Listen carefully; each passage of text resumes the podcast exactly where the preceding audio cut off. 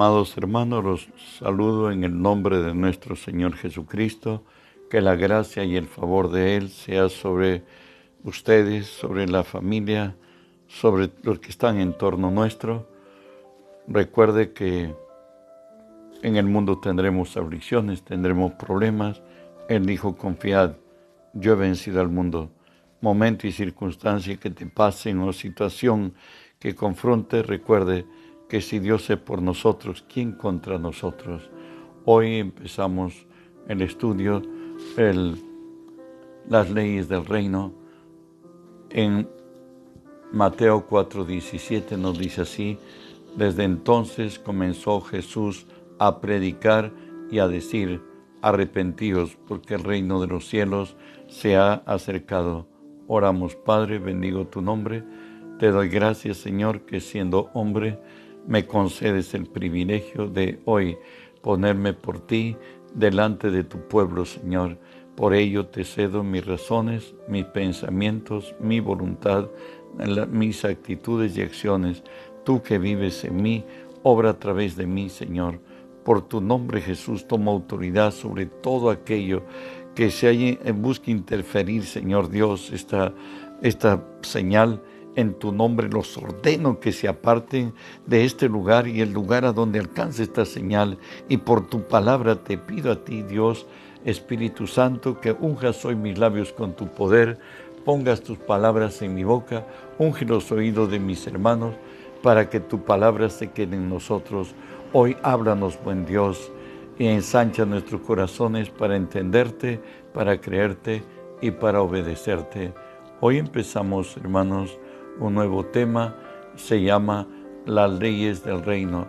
Recuerda que Jesús dijo que el reino de los cielos se ha acercado, el reino de los cielos está aquí y ahora, está en, la vida de cada miembro del reino, de los que nacimos de nuevo, lo que hemos nacido del Espíritu. Empezamos hoy la primera ley que he puesto, la ley de la siembra y de la cosecha. La ley de la siembra y la cosecha sostiene que lo que hoy disfrutamos o padecemos es el producto de lo que en nuestro pasado sembramos o sembraron en nosotros. Hoy venidos, hermanos, a la gracia de Cristo, hemos entrado a un sistema de vida responsable. Mateo 11:12 nos dice que el reino de los cielos sufre violencia y que solo los violentos lo arrebatarán. Hoy es una confrontación de poderes. El, el poder de Dios en el reino de la luz, donde es la fe y la guía del Espíritu en nuestra vida, y el reino en las tinieblas, pues eh, obrar en la carne y dejarnos determinado por ella. De ahí que nos dice 2 Corintios 5, 16 y 17, de manera que nosotros de aquí en adelante a nadie conocemos según la carne, de modo que si alguno está en Cristo, nueva criatura es. Las cosas viejas pasaron, he aquí, todas son hechas nuevas. Hemos entrado, dije, a un sistema de vida responsable. De ahí que Dios nos da consejo para tratar con nuestro pasado para ser libres lo que nos dice Isaías 43, 18 y 19. No os acordéis de las cosas pasadas, ni traigáis a memoria las cosas antiguas. He aquí que yo hago cosa nueva. Pronto saldrá a luz, no la conoceréis. Otra vez abriré camino en el desierto y ríos en la soledad. Filipenses 3, 13 y 14 nos añaden la vida de Pablo en la práctica. ¿Verdad que olvidar el pasado eh, es casi imposible? Pero al concentrarnos en lo que viene, vamos a encontrar que nuestro interés se aboque en ello y habremos cambiado nuestro dolor y nuestro quebranto en gozo y paz. Filipenses 3, 3 y 14 nos dice así, hermanos, yo mismo no pretendo haberlo ya alcanzado, pero una cosa hago, olvidando ciertamente lo que queda atrás y extendiéndome lo que está delante, prosigo a la meta, al premio del supremo llamamiento que es en Cristo Jesús, Señor nuestro. Recuerde, Dios nos ha dado una segunda oportunidad. Hoy vamos a, en Cristo, vamos, venimos a vivir bajo nuevas realidades, bajo un nuevo reino, bajo nuevas leyes que van a guiar nuestros pasos en el reino de la luz, en el reino del Señor. Y nos dice así, en cuanto a siembra y cosecha, da y se os dará, medida buena, apretada, remecida y rebosando, os darán. Eso nos lo dice Lucas 6, 38. Dad y se os dará medida buena, apretada, remecida y rebosando, darán en vuestro regazo, porque con la medida con que medís, os volverán a medir. Jesús nos habló la relación con los que están alrededor nuestro y nos dice, no juzguéis para que no seáis juzgados, porque con el juicio con que juzgáis, seréis juzgados, y con la medida con que medís, o será medido. ¿Y por qué miras la paja que está en el ojo de tu hermano y no echas de ver la viga que está en tu propio ojo? ¿O cómo dirás a tu hermano, déjame sacar la paja de tu ojo y aquí la viga en el ojo tuyo? Hipócrita, saca primero la viga, la viga de tu propio ojo, entonces verás bien para sacar la paja del ojo de tu hermano. La palabra nos exhorta que si con alguien tenemos que ser severos, si en alguien que tenemos que ser estrictos y exigirle, es a mí mismo y tú a ti mismo. El Señor dice que no sembremos entre espinos, que busquemos en Cristo la perfección de imitar a ellos, pero si nos ponemos de jueces de los demás, vamos a cosechar el mal que hemos hecho. Por eso nos dice Salmo 109, 17, amó la maldición y ésta le sobrevino y no quiso la bendición y ella se alejó de él. Eso es lo que realmente pasa. Cuando uno juzga y condena a otro, se revierte en contrario y nosotros padecemos el mal que hoy condenamos, como lo dice Romanos 2.1 por lo cual eres inexcusable, oh hombre, quien quiera que seas tú, que juzgas, pues en lo que juzgas a otro, te condenas a ti mismo, porque tú que juzgas, haces lo mismo. Tarde o temprano, aquel que se ha puesto por juez de los demás, aquel que en su ignorancia está compitiendo ser como el único.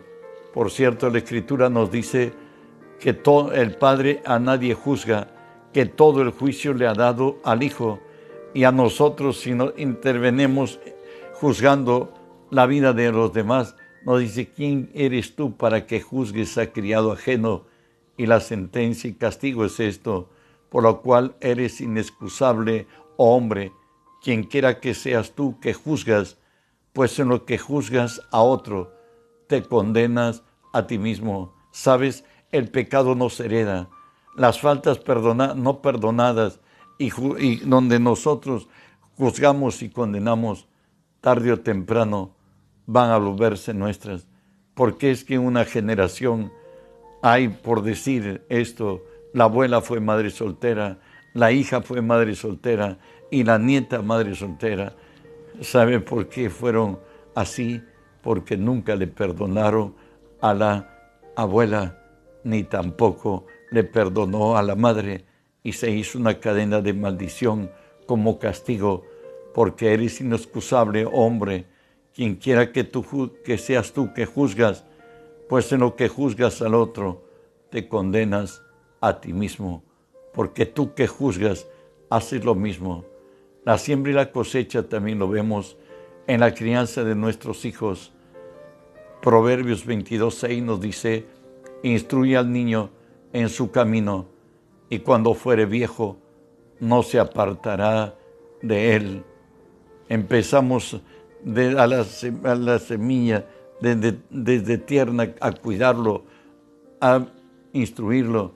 Vamos a ver ese niño, esa niña serán de bien en toda su vida. Proverbios 13:24 nos dice, el que detiene el castigo a su hijo aborrece, mas el que lo ama desde temprano lo corrige. No digo que vas a azotarlo, no digo que te vas a ensañar, sino que vas a tomar correcciones necesarias, precisas, quitando privilegios, enseñándole. Y aún la palabra nos dice que debemos corregir con la vara de la corrección. Proverbios 29, 17 dice, corrige a tu hijo y te dará descanso y dará alegría a tu alma. Los hijos son la obra de nuestras manos. Hoy nos dice a, todos, Proverbios 19, 20, escuche el consejo, recibe la corrección para que seas sabio en tu vejez. Escuche el consejo, recibe la corrección para que seas sabio en la vejez. Dios nuestro Padre también nos disciplina, aun cuando estamos ya mayores o viejos, pero sabe que en Cristo a veces somos ya de una edad madura o avanzada y el momento de que Dios nos toma para Él, Él nos toma en el tiempo más preciso y nos dice así la palabra, bienaventurado el hombre a quien tú ja corriges y en tu ley lo instruyes para hacerle descansar en los días de aflicción, entre tanto que para el impío se cabe el hoyo. Bueno, Dios es nuestro Padre y nos disciplina y lo vemos en la corrección que nos hace de, nuestros pasos, porque si no nos corrigiría, dice la Escritura, somos bastardos y no hijos pero ¿por qué nos instruye y nos corrige para hacernos descansar en los días de la aflicción, en tanto que para el impío se cabe el hoyo? Nos dice la Escritura, no censarán la siembra y la cosecha. Eso lo dice Génesis 8:22, la ley del Génesis llamada, mientras que la tierra permanezca, no cesarán la cementera y la ciega, el frío y el calor, el verano y el invierno, el día y la noche. Esto se cumple incluso con Dios mismo. Escuche, Efesios 1.4 nos dice, según nos escogió en Él antes de la fundación del mundo, para que fuésemos santos y sin mancha delante de Él. En el corazón del hombre, una, en el corazón de Dios, jamás estuvo desapercibido que el hombre le fallaría a Dios. Es más, Dios hizo al hombre a su imagen y a su semejanza, nos hizo libres y nos dio sabiduría y nos dio voluntad capacidad para decidir y Dios sabía que el hombre iba a fallarle, pero antes de la fundación del mundo, Él ya nos había escogido para que seamos santos y sin manchas, pero para que este deseo cumplido del Señor se haga real para Él, Él tuvo que sembrar, Él sembró a su Hijo, lo que nos dice Juan 3:16, porque de tal manera amó Dios al mundo, que ha dado a su Hijo unigénito, para que todo aquel que en Él cree no se pierda, mas tenga la vida eterna. ¿Sabes? Tenemos sueños, tenemos anhelos, tenemos deseos, pero tú estás sembrando para ese deseo. Por decir, vas a ir a la universidad, te estás sembrando el tiempo, el deseo, el estudio, te has negado de todo para alcanzar esa meta. Si no lo estás haciendo, verdaderamente es vano lo que tú estás pensando. Deseas tener un carro, ya te has matriculado para sacar el brevete, ya estás haciendo camino para que lo que tú piensas y anhelas tomar, ya estás preparando el, camino. ¿Sabes qué dice la Escritura? Santiago 2.17. Así que la fe, si no tiene obras, está muerta en sí misma. Si no estás haciendo algo en lo que piensas hacer, no, si no estás sembrando de tu tiempo, de tu talento, de, de lo que debe ser, deseas ser un gran predicador, empieza a predicar estudia, predica, empieza con algo y llegarás a la meta. Pues todo lo que el hombre sembrare, eso también segará, nos dice la palabra Gálatas 6, del 7 al 9. No os engañéis, Dios no puede ser burlado, pues todo lo que el hombre sembrare, eso también segará, porque el que siembra para su carne, de la carne segará corrupción, mas el que siembra para el Espíritu, del Espíritu segará vida eterna. No nos cansemos, pues, de hacer el bien, porque a su tiempo segaremos, si no desmayamos. Si tú estás preparándote para ir al cielo, tienes que determinarte a hacer morir las obras de la carne, porque si no hacemos morir, dice, si vivís en la carne, moriréis mas si hacéis morir las obras de la carne por el Espíritu, viviréis. Vemos cumplirse esta ley de la siembra y la cosecha en la vida de Jacob, que ustedes lo saben, pero lo recordamos. Jacob primeramente roba la bendición a su hermano Esaú. Estoy hablando de Génesis 27, de 24 al 29. Y dijo, eh, por cierto, el papá ya anciano para ahora, su padre le dice, ¿eres tú mi hijo Esaú? Y Jacob respondió, yo soy. Dijo también, acércamela y comeré la casa de mi hijo para que te bendiga. Y Jacob se acercó e Isaac comió. Le trajo también vino y bebió. Y le dijo Isaac, su padre, acércate ahora, bésame, hijo mío. Y Jacob se acercó y le besó, y olió Isaac el olor de sus vestidos y lo bendijo, diciendo, mira el olor de mi hijo, como el olor del campo que Jehová ha bendecido. Dios te dé del rocío del cielo y de las grosuras de la tierra y abundancia de trigo y de mosto. Sirvan, sírvanle pueblos y naciones, se inclinen a ti, sé Señor de tus hermanos, y se inclinen a ti los hijos de tu madre, malditos los que te maldijeren, y benditos los que te, te bendijeren.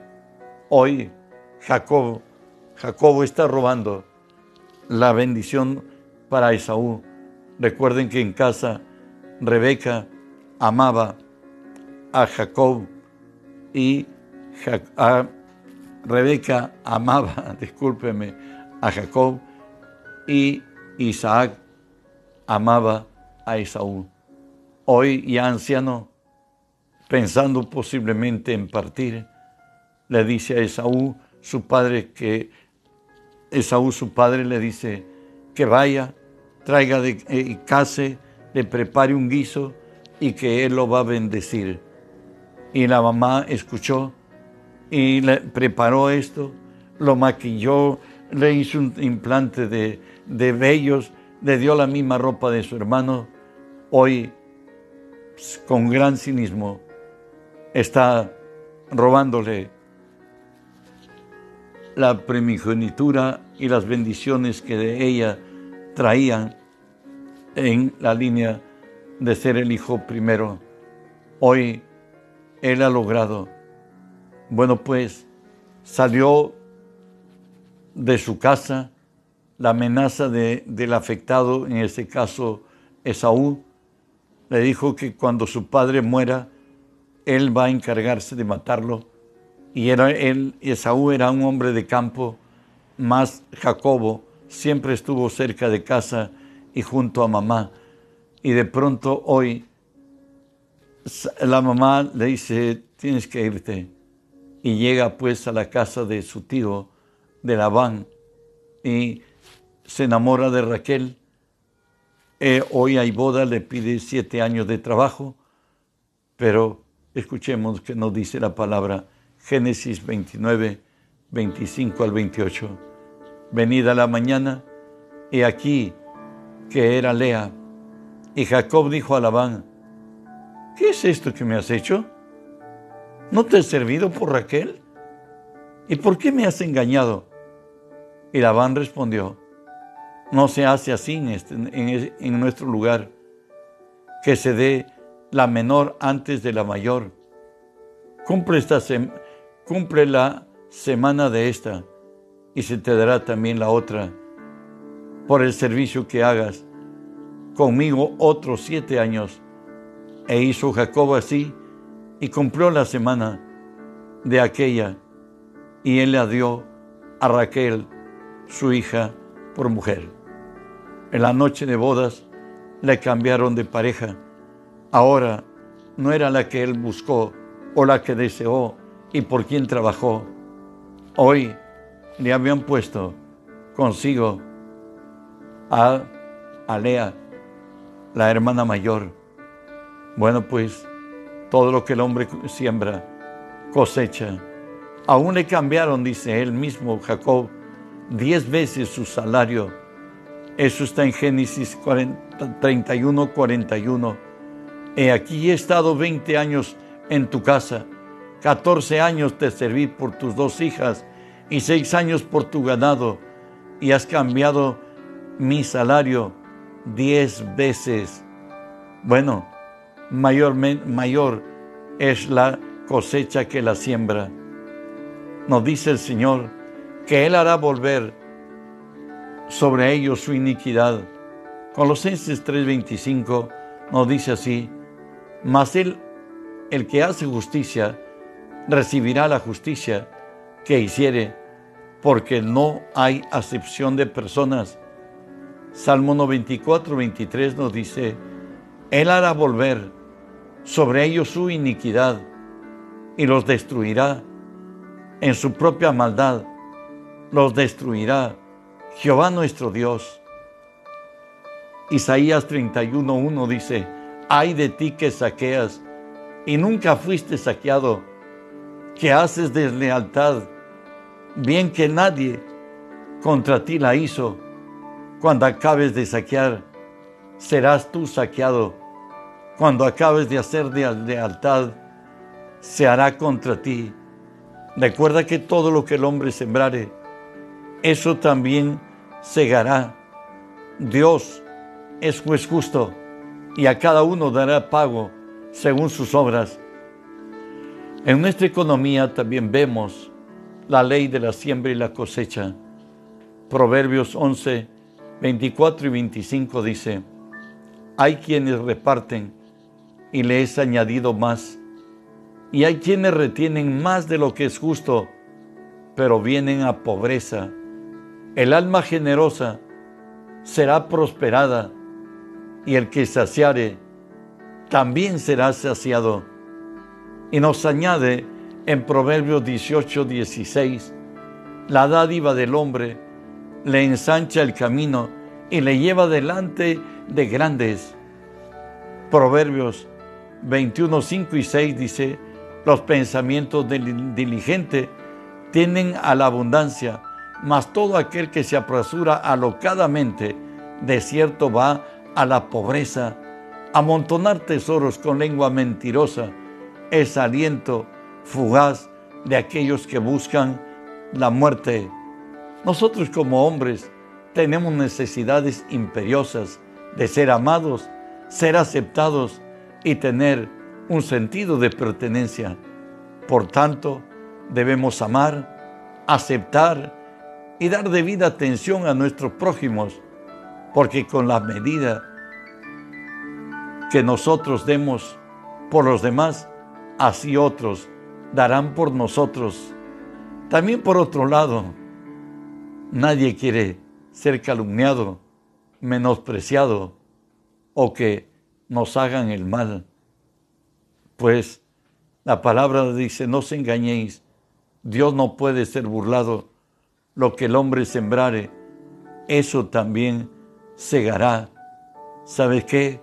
Jesús, pues, ¿quién más que Él, Dios hecho hombre, nos dice así, lo que queréis que los hombres hagan por vosotros, hacedlo vosotros con ellos.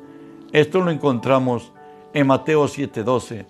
Así que todas las cosas que quieran que los hombres hagan con vosotros, así haced vosotros con ellos, porque esto es la ley y los profetas. Si nosotros queremos, hermanos, que nos amen, tenemos que sembrar amor, comprensión, cuidado. Los que, lo que sembramos es equitativo a lo que cosechamos.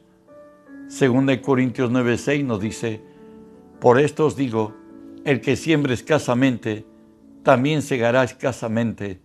El que siembra generosamente, generosamente también segará.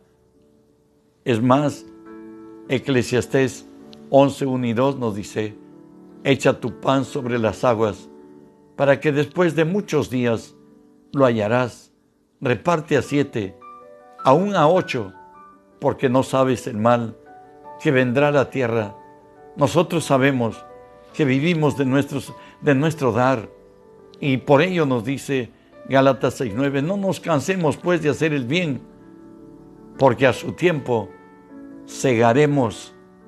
Ejemplo tenemos en el rey Ezequías, segunda de Crónicas 31, 20 y 21 nos dice, de esta manera hizo Ezequías en todo Judá y ejecutó lo bueno, recto y verdadero delante de Dios en todo cuanto emprendió en el servicio de la casa de Dios, de acuerdo a la ley y a los mandamientos. Buscó a su Dios, lo hizo de corazón y fue prosperado. ¿Sabes? Tenemos que sembrar semillas buenas semillas para disfrutar el bien el día de mañana. Dios nos sugiere sembrar buenas semillas hoy para cosechar y disfrutar bien en el mañana. Es decir, si hoy somos desconfiados, es porque ayer fuimos defraudados y hoy debemos sembrar confianza en los demás para que mañana otros confíen en nosotros.